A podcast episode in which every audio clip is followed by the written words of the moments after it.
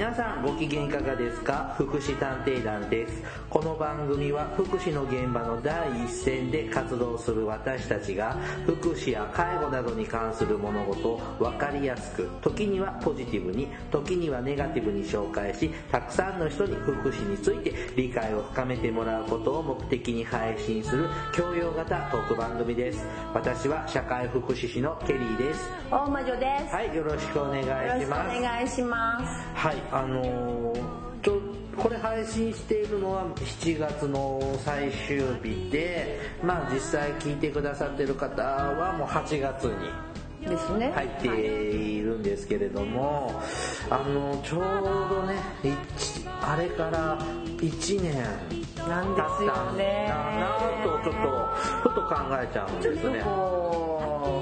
ちょっと悲しいかなっていうのもあるしさ。うん、で、あれからのあれは？うん、まずちょっと待ってね。あれあれがあのあれというのはですねあの神奈川県の相模原市の、えー障害者施設津久井やまゆり園に、えーと侵入した男が多くの入所者をさ死傷させるというね痛ましい事件あれ何事件とかっていうのかな？津久井事件とかっていうのかな？福井山ゆり事件？違う、わからない。えっ、とね津久井やまゆり園障害者殺傷事件ああ、そうなるんだ。から、えー、とこれが昨年2016年の7月26日はい。ですよまるっと1年で、ちょうど1年ですね。はい、私たちの番組でももう散々、散々言いましたね。3回に分けて、いえっ、と喋るという超大特集ででしたね。過去にないぐらい大特集でねでもまだやっぱり私たちの現場の中ではやっぱりねあの終わった事件ではないんですよねこれはでも考えることいっぱいあるんですけど今この現場ってどうなってんだろうね。うん。でなんかさ立て直すやら立て直さないやらっていう話になってさあっていう話もあったので。はい。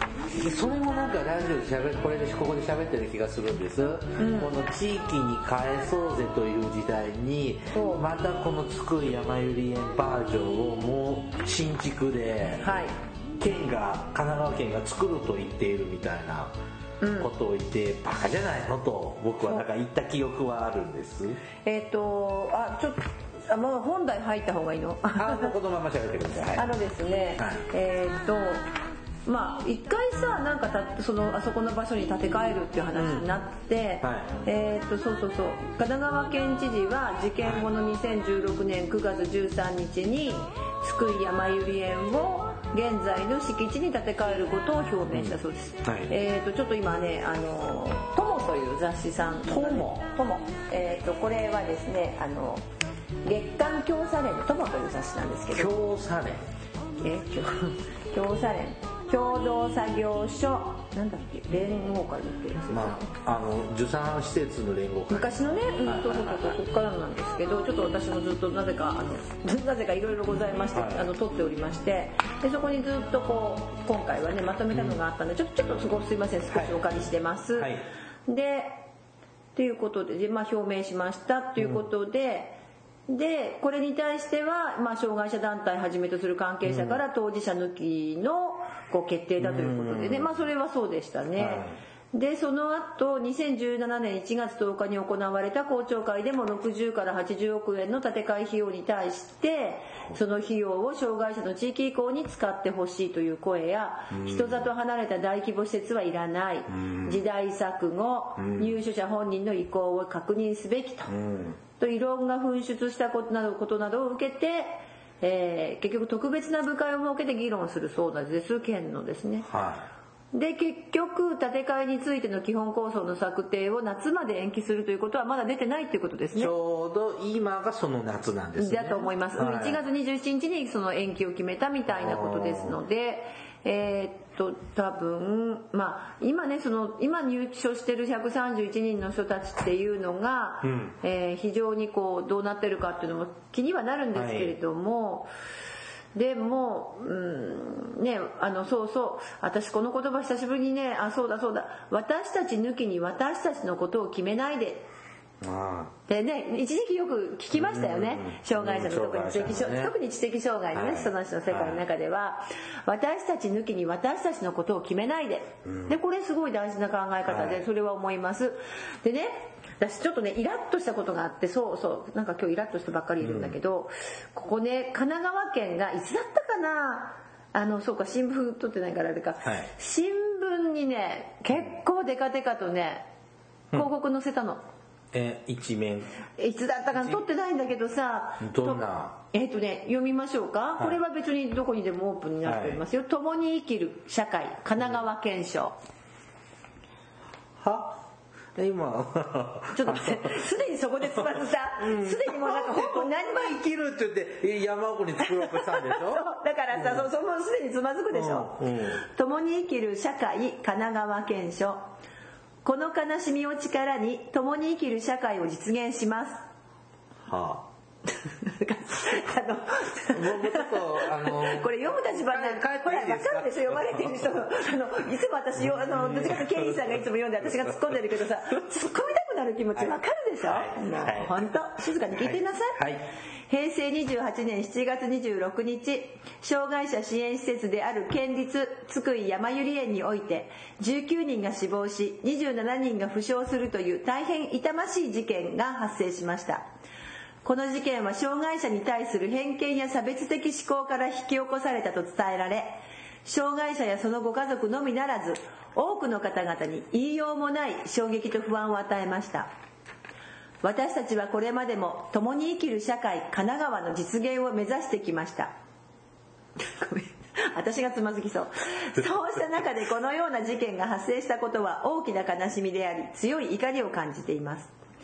このような事件が二度と繰り返されないよう私たちはこの悲しみを力に断固とした決意を持って共に生きる社会の実現を目指すここに共に生きる社会のあ間違えた。共に生きる社会神奈川憲章を定めます。一つ私たちは温かい心を持って全ての人の命を大切にします。一つ私たちは誰もがその人らしく暮らすことのできる地域社会を実現します。舌噛みそうだよ私。一つ私たちは障害者の社会への参加を妨げるあらゆる壁。いかなる偏見や差別も排除します。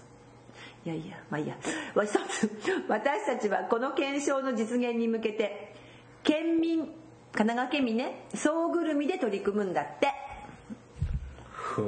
誰が誰が言ったのこれ？神奈川の知事が言ったの？県知事なのかな、まあ、神奈川県賞だからさきっと神奈川県の県議会で確かなんか採択されたんじゃないの？私なんかね見たのこれ新聞で。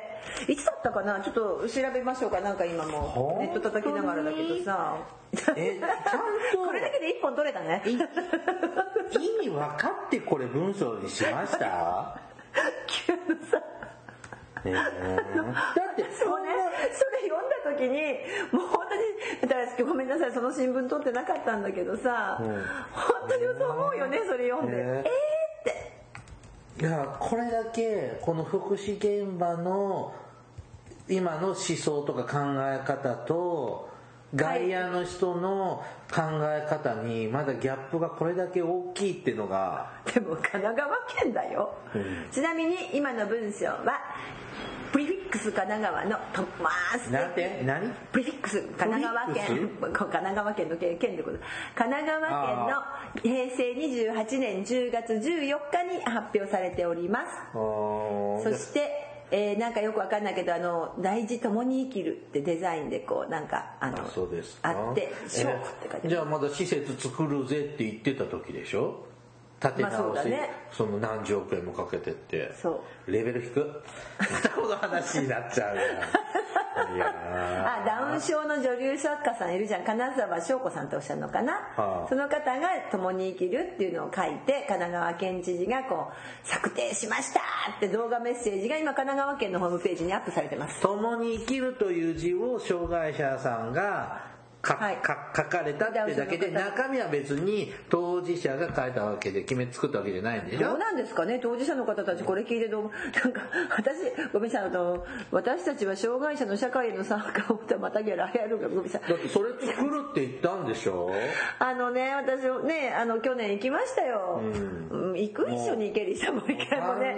ここでも聞きましたでしょ、はい。だけど何回も言わせてもらってねあの後あのまあ他にも行った人がいるんだけど、行くとねショッキングですよあそこ。みんなで行く、うん。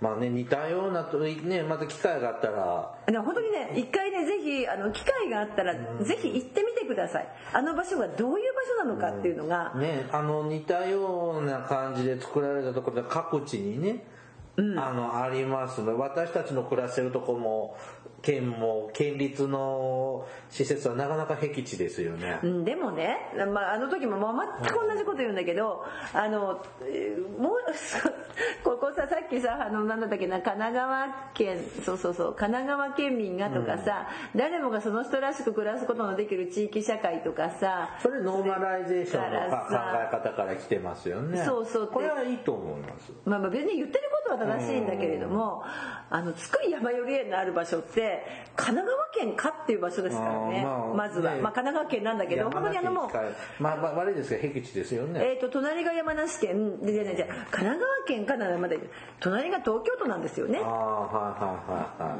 い。であのあの時も言ったんだけれども、なんて言うんだろう神奈川から行くのすごい遠いんだけど、東京から行くのすごい近いの。まあね一極集中の交通網ですからね。そうそうそう、そんなとこでしたね。ででまあ。なんかねこう本当にこう何度もこの前も言ったんだけどあの全国各地にそういういわゆるコロニーと言われる、うん。昔はい。でも昔の施設ですよ。それはあるのは正しい、まあ、しょうがないです、時代の当時の時代の最先端の考えでしたからね、でもね、あのねなんか神奈川ってさ都会じゃない？それなりに。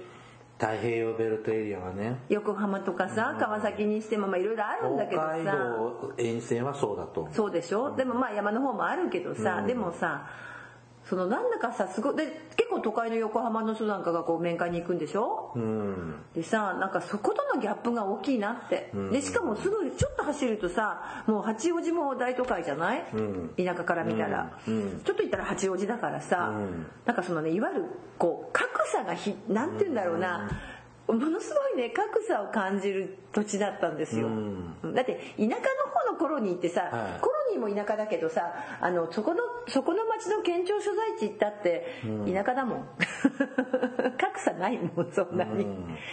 あ本当にね差が大きいなと思いましたこの神奈川の施設は。だからあそこはねだって反対側断崖絶壁だよきっと、ねこれって裁判とかってまだ始まってないんでしょ？確かそうだと思ったけど違ったかな、精神鑑定とかしてたからかな。私もであとこれで精神保健法がどうのこうのであれも反対してますよね、だから。まあ、あれこの話この津久井やまゆり園の時って伊賀栗さんに来てもらってたっけ？どうだったかな？忘れてないな。なまあちょっとプライベートで聞いたけど、まあ、死刑は確実でしょうねあ19人だからだねけどその死刑その結論は決まってんだけどもその経緯プロセス死刑を決めるプロセスの落としどころっていうのがやっぱりこう弁護士、うん弁護士はそうい。うとこがどうするんだろうね、結果死刑はもう間違いないでしょうねってたださ私この時このねあの、うん。まあ、津久井やまゆり園さんっていうのはすごくいい施設ねっていうところもあった、あとほらもう一つあったじゃない。名前を公表しないっていう、はいはいはいはい。19人の名前を公表しないっていうのがまたもう一つさ社会から非難を浴びていたというか、まあ、当事者団体からもやっぱりこう、ね障害者の方の人権どう考えてるんだっていう点からも言われましたよね、その辺もこうなんていうのかなやっぱうん、なんかもう課題が多い事件、だからもちろんその加害者犯人ねか彼がそのそういう思想を持ってっていうのもおかしいででもさあの人職員だったじゃない、ん。でそういう思想を持たせてしまった、その働く現場うん。にすごい問題があったと違うのかな？ってその人一人だけがそういうことを思ったのか？それともひょっとしたら何かそれを思わせるような現場だったのか？なんかねそこの検証は誰もしてくれないので分かりませんけれども。でもそんなこと書いてる人時々いるよ。なるほどね、そうちなみにね、えっと私たちが所属している日本社会福祉士会。会長にもね、まあお出にいただきましたね。はい。その鎌倉会長もねあの、まあ、事件が1年経ってってあのいうのでちょっと記事のねそうなのそうなの。あはい。私たちの業界のね解放誌にあのその思いが、えっと書いていただいてるんです、えっとそこからちょっと締めのとこだけ、はい。えっと言いますね。今回の事件の検証と対応を通して精神障害のある方々が退院後に希望する支援が受けられる体制が整備され、はい津久井やまゆり園に入所されている方々が希望する生活が送れるようになり、そして障害の有無にかかわらず、誰でも尊重される社会の実現に一歩近づくことを願ってやみません。うんあのね、全部読んでてちょっと時間がないんですけども、そのまあ、その津久井やまゆり園の、その、そういう施設福祉のあり方もそうだし、えっ、と、誰だっけこの人、犯人。まあ上松聡上松うん。はい上松さんは、まあ、いわゆる精神障害者なのでまあ、その精神障害者の対応の医療の福祉のあり方も問われたんです,、ね。そちらの面に関してもあのか考えていくことも大事というようなことを、えー、と書いていた書いていますね。あと多分親御さんたちが、うん。あのほら親御さんたちがさやっぱりこういう施設をもう一回作って建て直して、もう一回入所させてほしいっていうことになってる、まあ、そういうこう親御さんのそうせざるを得ない時代背景とか、はい。そうせざるを得ない親御さんの気持ちも分かるんです、だからあのだってさあのあの事件が起こった時に、えー確かほら、えー親御さんが、えーそうそうそう。かいち早く駆けつけた人私朝からずっとテレビ見てたからさあの日。で一番最初にあの出てきたうん。親御さんがいた保護者の方が。ところがその方は一切ご親戚なんかにもこういう子供がいるとか。あー言ってたね前ね。言ってたでしょ言ってなかったであのテレビでびっくりして逆に親戚からいろんなこと言われてでもそのことでまあ怪我をしたんだけどもそのことであのオープンになった。でもつ昔はそのまあ自分がなんかうまあ多分ふるさとがあるんだけどそこからまあ都会に出てきてってだけど逆に私都会ってそうなんだなって思いました。あ僕ねあのびっくりした。い 印象に残ってるのは、その大都会で働いてた時にこの障害者のお母さんたちと喋ってた時に、うん。あのまあそのお母さんの出身がど田舎なんです、はい。自然が豊かなとこで、将来はやっぱこう老後はあああいう田舎とかでのんびり暮らしたいですよねって言ったら絶対嫌ですって。大都会にいた方が福祉サービスが充実してるからこっちがいい、はい。絶対帰らないって言ってたのが、えー印象に残ってますね。だからやっぱりそういうねこう大都会っていうのはやっぱ大都会での特有の問題とかいろんなことがあって、まあ、そういう意味ではあのそうそう確か私ね覚えてるんですよ。その一番最初に撮ってきたお父さんの顔も覚えてるからあそうだったんだなって。であれでやっと親戚に言いましたっておっしゃってたからね。びっくりしましたけど。まあ、言いづらい時代とかそういうのそうそう。も一回。分かるの。だからその時代背景もあったっていうことも事実だけどでもでもこの神奈川県賞はないでしょこれ、うん。ちょっと嫌い。ちょっとねなんかなんかそのすぐ消えていくでしょこんなの。もう埋もれてででもほらさっき多分再建してるのは多分なんか逆にそのツッコミがあのあのために出したのかなって思ったそこの方が。ねあの言ってること間違ってないんだけど。言ってること間違ってないけど言ってることとやってることのやっぱ差がギャッ差プががあんまりにも、激しいですね。あの激しいと思います、はい。で今日はこの本題だったの。違います。えそうこれ前振り。あ あのー、大窓さん、はあの香川県でねはい。車椅子がエスカレーターに乗って移動。えー車椅子がエスカレーターに乗って飛んだかなんかしたの？落ちて死んじゃったんだってっていう事件があったんです、ちょっと今日あの本編ではですねこのネタねこれが何？今の前振り？はい、前振り長い前振り。はい。ちょっとこれをねついてちょっとお話ししたいと思います。じゃあ本編もよろしくお願いしますね。はい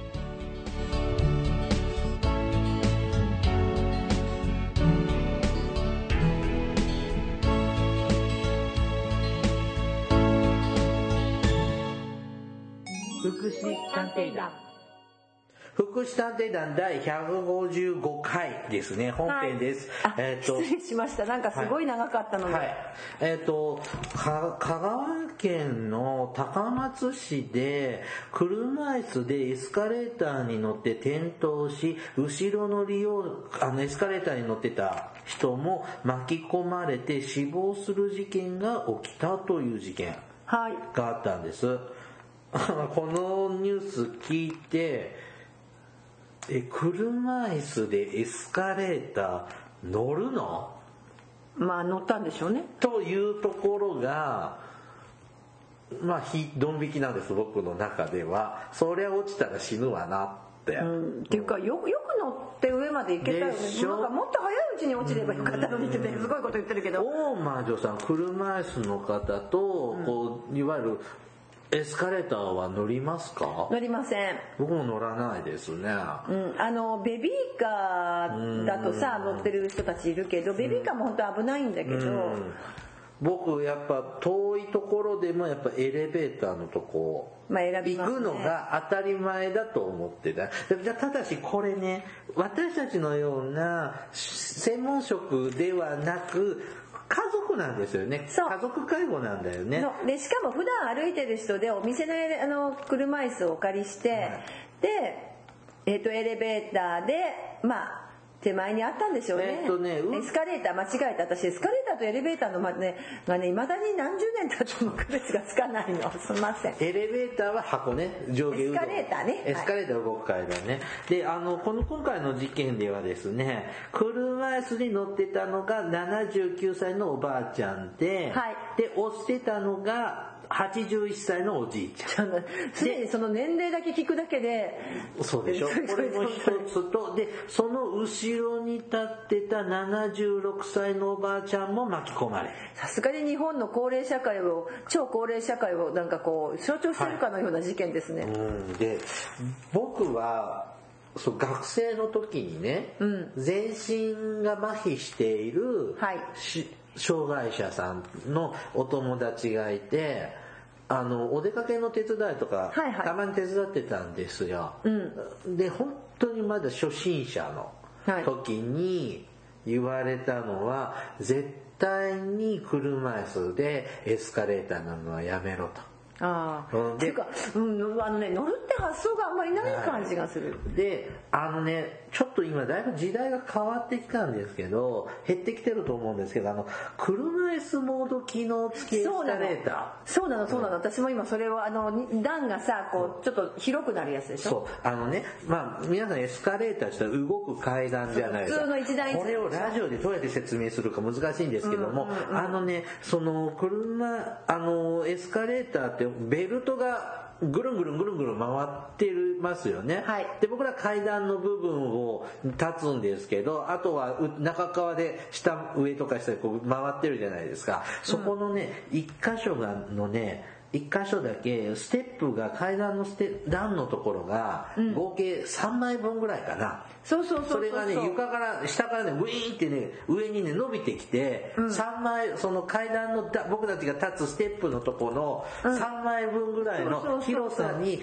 なるっていう機能がついてるエスカレーターがあるんですよ。ですよね。あったよね、そういうの。で、あのーそれであとちょっと微調整してそのの乗り口降り口のところの高さに合わせてくれて車椅子を乗せて、あの落ちないようにストッパーかけてで手動で上に行ったり下に行ったりってできるんですよ。ですよねなんかでそういうのあるのは私本物を見たことはないあ、んですか私何度も経験あるんですよ。えっと、その時はね、他のエスカレーター利用客には降りてもらうんです。あそう完全に降りてもらって手動で移動するんですよ。あの画像なのでラジオなんで難しいんですけどこんな感じってこと？そうですね。はい。はいあのなんかそうですね。一台一台のだからねあの3枚ぐらいですね。僕らがね勝手にそれセットできなくってやっぱお店の人とか係員を呼ぶわけですよ。はいはい。で、えー、と今乗ってる方が全員をお降りて今から乗る人はちょっと遠慮していただいて。はい。でその車椅子モードスイッチオンです。するとあのなんかあれねあのえっ、とトランスフォームするの。そうまでしないけど音楽は鳴るの。音え 本当に？に音楽なる当時僕がやった時は音楽のなってあの自動販売機の9時の音楽あるでしょ？あーピンポロ。チャラチャラチャンみたいなね。うん。はい。ああのレベルのが音楽鳴り出すんですよ、はい。であのエスカレーターってベルトでしょ？ぐるぐる回ってるでしょ、はい。そこ1箇所しかないのでそこが来るまで、はい。その車椅子モードになる場所が来るまでひたすら待つんです。へえだから長いエスカレーターほどタイミングが悪いとずっと待つんです。で、それで来てその乗れるように、あの車椅子あエスカレーターがちょっと変形して、はい。で手動で上とか下って押してはい。上がって、はい。着いたら下ろせば降りるんです。はい。で終了。へえすごく時間かかるんですよ。あそうなんだ、はい。で今は減ってるんですよ。うん。あのエレベーターが普及してきてるので、減ってきているんです。ただあの僕のね車椅子の別の友達大型の電動車椅子乗る人がいるんですよ。はい。その人ねエスカレーターにガガガガってこう乗って重いので固定されてその段23段の段に固定されて、おえ？え一段普通のやつに、うんでむあ勝手に上がってってんですよ。え何何そのえ重くって何沈んじゃうってこと？その段沈みはしないけどあ絶対これ落ちないなって見てわかるんだけど。要するにあのその車椅子のあの階段の幅エスカレーターの階段の幅に車輪が全部はまるの。はまるはまる。でも後ろの車輪は半分ぐらい出るよね。ちょっと浮いてたりする。浮いてますよ、うんそれでも怖いなと思うけどあんなもん平気だよみたいな感じ。で言っちゃうの。それ自己決定。うん、なのだけどそれってエスカレーター壊さないかなともちょっと思う面があって ええと思いますし僕はずっとあの初心者のその本当に若手の時から今も若手ですけれども永遠の17歳。はい、時からそういう風に叩き上げられてきたので今回のニュースは信じられなかったんです。よ でまあ家族がやったんだからお目が悪いんだろうって正直はいいうとこがあります。で、さらにですね、はいあの、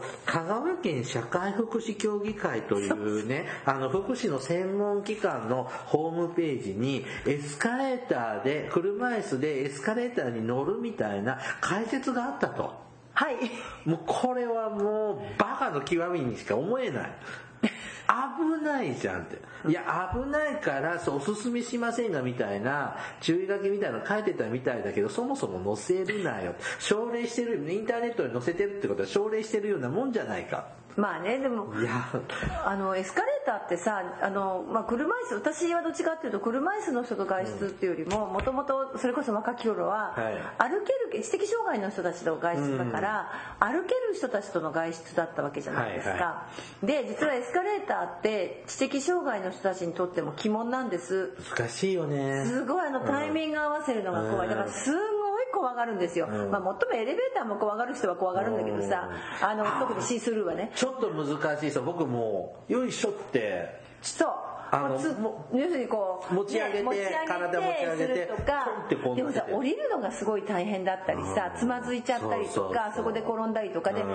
で実は今もね私最近ほら時々あの私まあ貢献活貢献人活動してると青年貢献人。そうねはい。青年貢献人だとやっぱこう知的の本当に軽度の方なんだけど外出一緒にするとやっぱエスカレーター怖いんですよ。うんだからやっぱりとかねあとお年寄りも苦手な人いますねうんタイミングが。もたもたしてる方いらっしゃいますね。だから、えー、と最近のあのなんていうのデパートではなくて要するにショッピングセンターみたいなとこで、もう高齢者が多いような地域はやたらゆっくりのエスカレーターがあるんだよね。階段階段上がった方が早いよねゆみたいっくりなのってあるよね。イライラするんですよ。ある今おって思う時あるの。だけどまああのそんなんでエスカレーター自体はだからこうそのべなんていうのかな健康な人がが使う使っ、まあ、健康な人が階段を上るという要するに母ひひ母いうその体力が、まあ、楽になるぐらいのものにしか思っていないので車椅子をするという、まあ、例えばさ本当にそれしかなくってでもう一つの条件は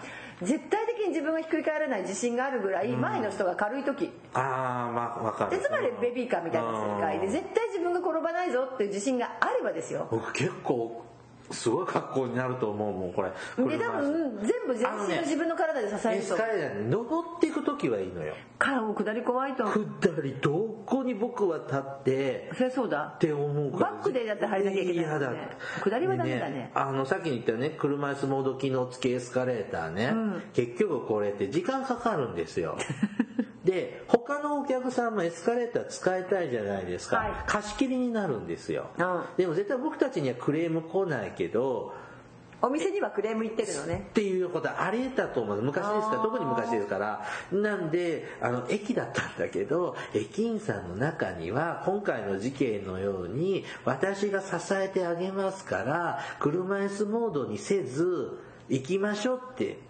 一昔二昔前はあったんですよ。うん。で実際ケリーさんの住んでる近くの大都市の駅のエスカレーターで落ちちゃいま今回みたいな事件で障害者が落ちちゃいましたっていう事件何回か僕は知ってるんですよ、ああだからあのやっぱり基本的には怖いものだって認うんこれはねダメ。だって痛いじゃないこの金でできたこの階段。階段ね。でだってエスカレーターってさそれ以外にも挟まれたりとか、うん。で私子供の頃から結構その危険なものだっていう認識を親にもずっと言われてるからまあ普通に考えたらまあ残念でそこに乗せようってことは思わなくってでもねあのもう一つこう、まあ、さっき香川県のあの社会福祉協議会の話もあったけど、こう介護のことをさあんまりにも知らない、うん。こうなんていうのかな一般の方がやっぱり車椅子の使い方知らないとかさ簡単なすごいね。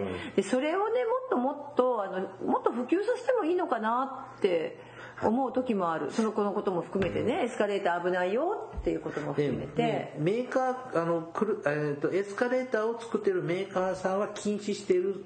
もちろんそうだと思う。うん。でだけどね乗りたくなるっていうのも正直わかるんです。というのは、エレベーター乗れないのよお客さんがいっぱい乗ってて。そうね。あの特に大都会はね。デパートに行くと僕もあの車椅子の友達23人と大都会に遊びに行ったりするんですけどそうするとねもうデパート一般客車椅子ベビーカー優先のって書いてあるエスカレーターですら乗れないもん。うん。で何回か見送るって言ったら5階から4階に行くだけでうん。30分待つとかさ、まあ。極端な話をいしんどくなってくるのよでもねごめんなさい、ん。あの年取ってくるとさ、その人混みが面倒くさくなってくる。ああ でもまあのだってだってエレベーターそれ車椅子うんぬん。なしでもさ、うんエスカレーターだって乗れないもん。あのエスカレーターの前がさこうなんかあのどこそこランドのさ、はいはいはい。あのなんかアトラクションみたいにこう長く列になったりするじゃない、もうそれ見ただけでもうげんなりするから帰ってきちゃうんだけどね。だけど、ねとあの確かにエレベーターが乗れなかったりとかあとほら最近ベビーカーのままどうぞがあるもんで逆にベビーなんかねこの前ねそういえばあるね SNS のね掲示板でベビーカーのなんだっけなベビーカーの人が優先だって言ってもうずけずけ乗っててなんか叩かれてたよ車椅子の人がそこにいたんだお年寄りが。なんだけど私別に譲らなくてもいいですよねみたいなの書いていやいやそれ譲るべきだろうってみんなに叩かれてましたけどね。だからなんかベベビーカー VS 車椅子の構図もあるんだなと思って。うんあのね電車とか乗ってるとさベビーカー問題って今ちょっとあるじゃないですか、あのね同情あ俺もそのベビーカー邪魔だって思う自分もいる。うん、ででもねでもわかるでわかるけどなんでそんなでっかいの？とか。でかいんだよまた最近のベビーカー。って思うんで。あのね車椅子もねその電車に乗る時、平日の真っ昼間とか混んでない時間は気にならないんだけど、そのあ通勤時間とか帰宅時間と重なるような時って混むじゃないですか。座席に座れないじゃないですか、でもそういう人って椅子に座れない人は壁にもたれた方がちょっとでも楽じゃないですか、はいはい。そうすると今最近の鉄道ってこう車椅子スペースとかスペースがあるのね。うん。はい。そこ陣取るんです。取られるんですよ。まあそれ車椅子スペースだもん。だから健常者があ健常者がね。で、はいはい。僕が僕なんか車椅子23台と一緒に乗り込んでそういうそういう端っこに車椅子の方を駐車するんだけどどいてくれるの。それダメ、うん。うん、でいや、ここちょっと譲るべきでしょって、今日ごめんね、そう思いますアダム乗ったタイミング、僕らも乗ってきたこのタイミングでごめんねとは思うんだけど、あなたもガンとして譲んなくって、あいるねそういう人。で、あんたも居づらいでしょ、ここって思いながら、こっちも譲ってあげなかったんだけど、うん、あの、いたくさんね、あの、配慮してくださる方がたくさんいるんだけど、時々いると使いにくいなあって思う時がある。もうこの、ね、このお出かけ論だけでもまた一本できちゃうんですけど、ねこれね、絶対にダメよ。うんそれとねあのやっぱ車椅子の操作をもうもう一つまあ合わせてねあの操作を勉強すれば、まあ、逆に言えばこんなことは危ないからってわかると思うんだけど、あの車椅子って本当にえっと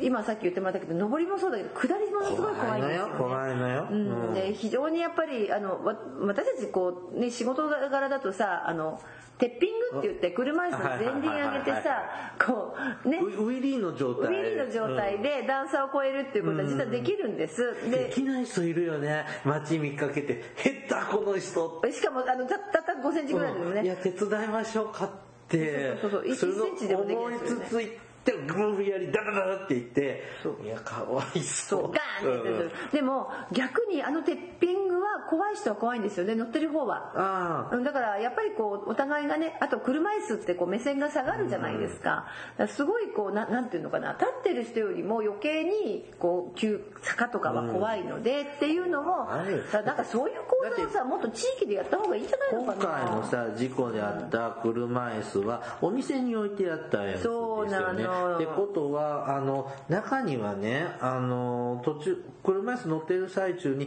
転換発作を起こしちゃうような方が乗ってるマイ車椅子だとちょっとシートベルトがあありますついてたりとかってあると安心なんだけどないじゃないこういうのって。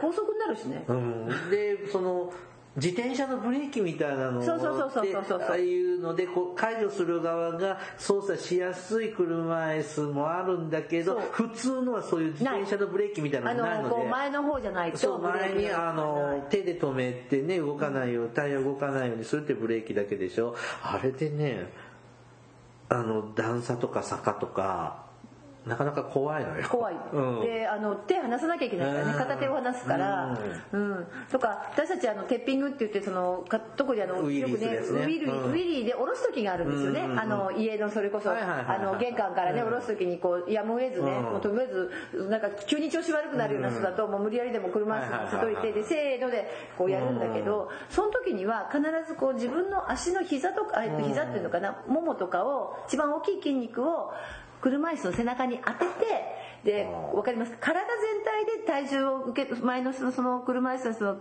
の体重を受け止めるようにするんだけどだから車椅子と体を密着させるじゃないですか介護の時に、なんかもしかするとこの人もさそういうわけじゃなくこう81歳だっけ3歳だったっけ。いや普通に持ってたんじゃないの？そうだ普通に持ってたらもうそれでもちょっとこう後ろにこうたらぐるんってひっくり返っちゃう。それはエレベエスカレーターじゃなくてエレベーターの間違いエスカレーターじゃなくてもその段差を超える時なんかでも基本動作としてはさやっぱりこうやっちゃいけないからなんかそういう講座もさもっと地域でさもう啓蒙しなきゃダメかもしれない。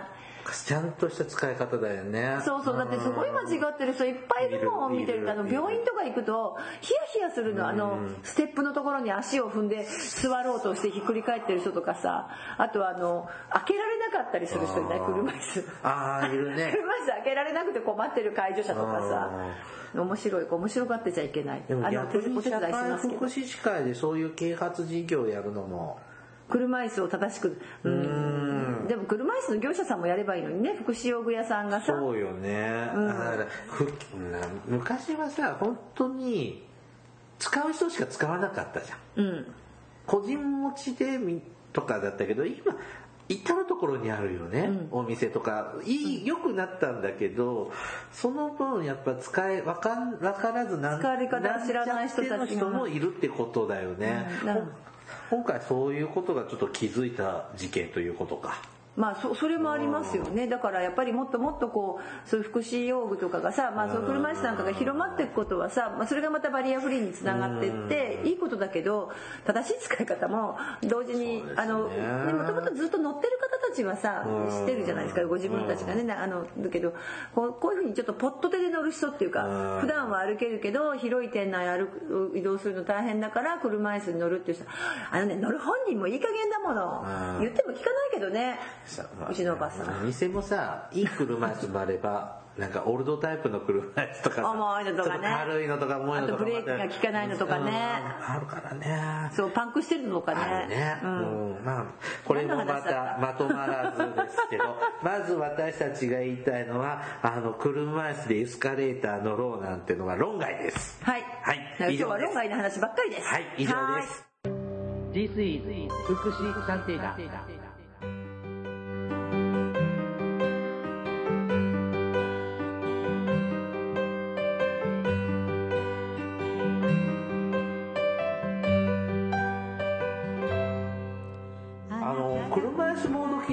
エスカレーターって、結構ね鉄道の駅今ほらあの結局改札とホームがだんあの1階2階とかになってたりするとこっていうのがあの結構、そういう機能のついたエスカレーター設置してるとこが多いと思うんです、はい。でなんとなくのコツよ。うんあこれ車椅子モード機能付きエスカレーターだなってなんとなく見分けるコツの一つはエスカレーターの乗り口降り口上下によって違いますが、あのそこの横にねインターホンがある場合があるああなるほだどから改札から離れているところにから上がる時とかねそういうとこなんかはあのピンポンを押して「すいません車椅子なんでお願いします」って呼ぶ用のインターホンとかがあるのでなんかそういうのがまだあると多分そうじゃないかな。で、まあ、見せてくださいってわけにはちょっといかないと思うんですけども。でも今やっぱエレベーターの方が増えちゃってるので。まあまあエレベーターの方がそれはあまあ安全ですからね。昔はねエレベーターもエスカレーターもそういうのがなかった時なんかは荷物用エレベーターみたいなさ乗せられたりとか。あのあれもあったじゃないですか。階段をさあのなんなんていうのあの P さん登るみたいなやつ。やつね。あれはめちゃめちゃ怖いんだよあれね評判すごい悪いんですよ。身体障害の人に。だから僕あれはね進めないですね、でもねなんかうんまあともかくねあのお大きな駅特急とか急行レベルが止まるような駅はまず優先的にでお金もかかる話なので、はバリアフリー化っていうのはあのなのですぐっていうのは順次順次だと思うんです。私たちの町もだいぶねだいぶ進んできました。よね、したあとあの学校なんかでも今やっぱりあの障害者、えーと差別解消は法の関係でだいぶこうエレベーターついてる なんかねエレベーターエレベーター塔があるねはい。のがあるんですよ。エレベーターあるでしょ、でもこう校舎っていくつかあるじゃない、はい。そこのさ渡り廊下に段があるんだけどどうすんのって。言ってその今の問題ってそのもともとあったものにバリアフリー化をしていくと無理な設計がちょっと無理な設計あるね。っちゃう無茶なことが多いんですね。でこれこうバリアフリー法で新しいもの新しく新築は絶対バリアフリーなんですけどもはい。あの古くからあるのは努力義務なのでなんちゃってバリアフリーになっちゃってるとかがあったりします。でもね、あの僕ほら三重県出身じゃないですか。あそうなんですね。はい。で、あの三重県出身なんですけれども、あの近鉄という施設が走ってるんですけど、はいはい。あの宇治山田駅。伊勢神宮の近鉄のあの最寄り駅になるんですけども、あそこね今はバリアフリー化が進んでエレベーターとかついてるんですけど、昔なかった時は車椅子の人が宇治山田駅降りようとすると、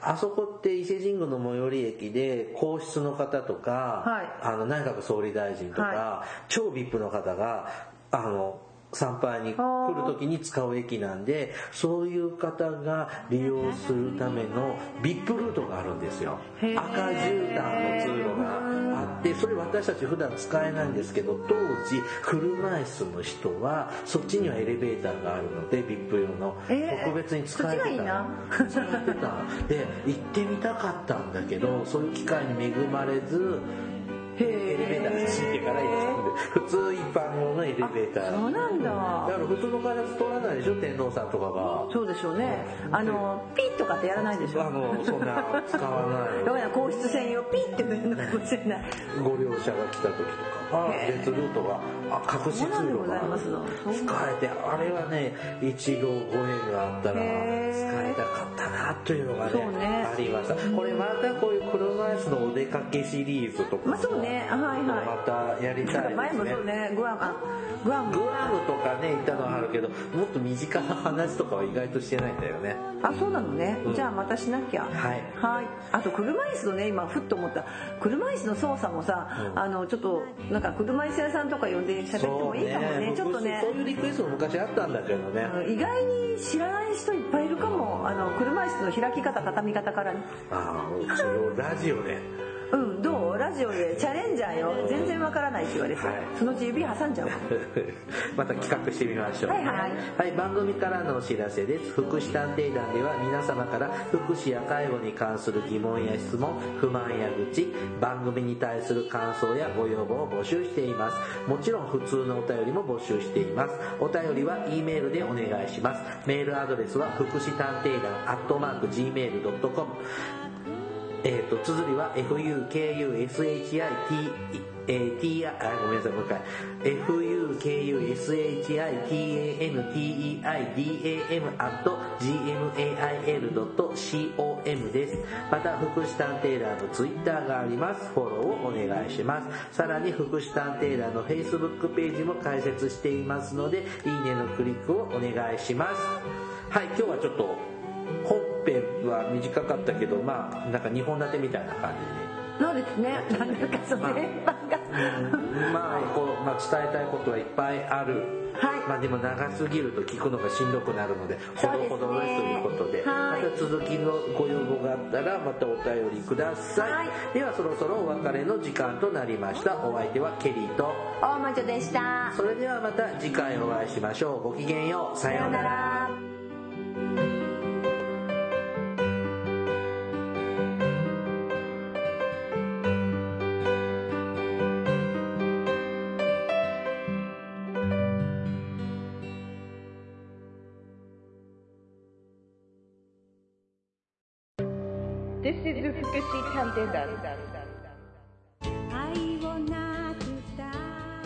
everybody, how are you doing? This program is educational type talk show distributed for the purpose that we who work in the front of welfare, introducing about welfare things and care, etc. This program sometimes for negativity and sometimes for positivity, also intelligibly for getting deeper understanding about welfare for many people. 福祉探偵団聞いてね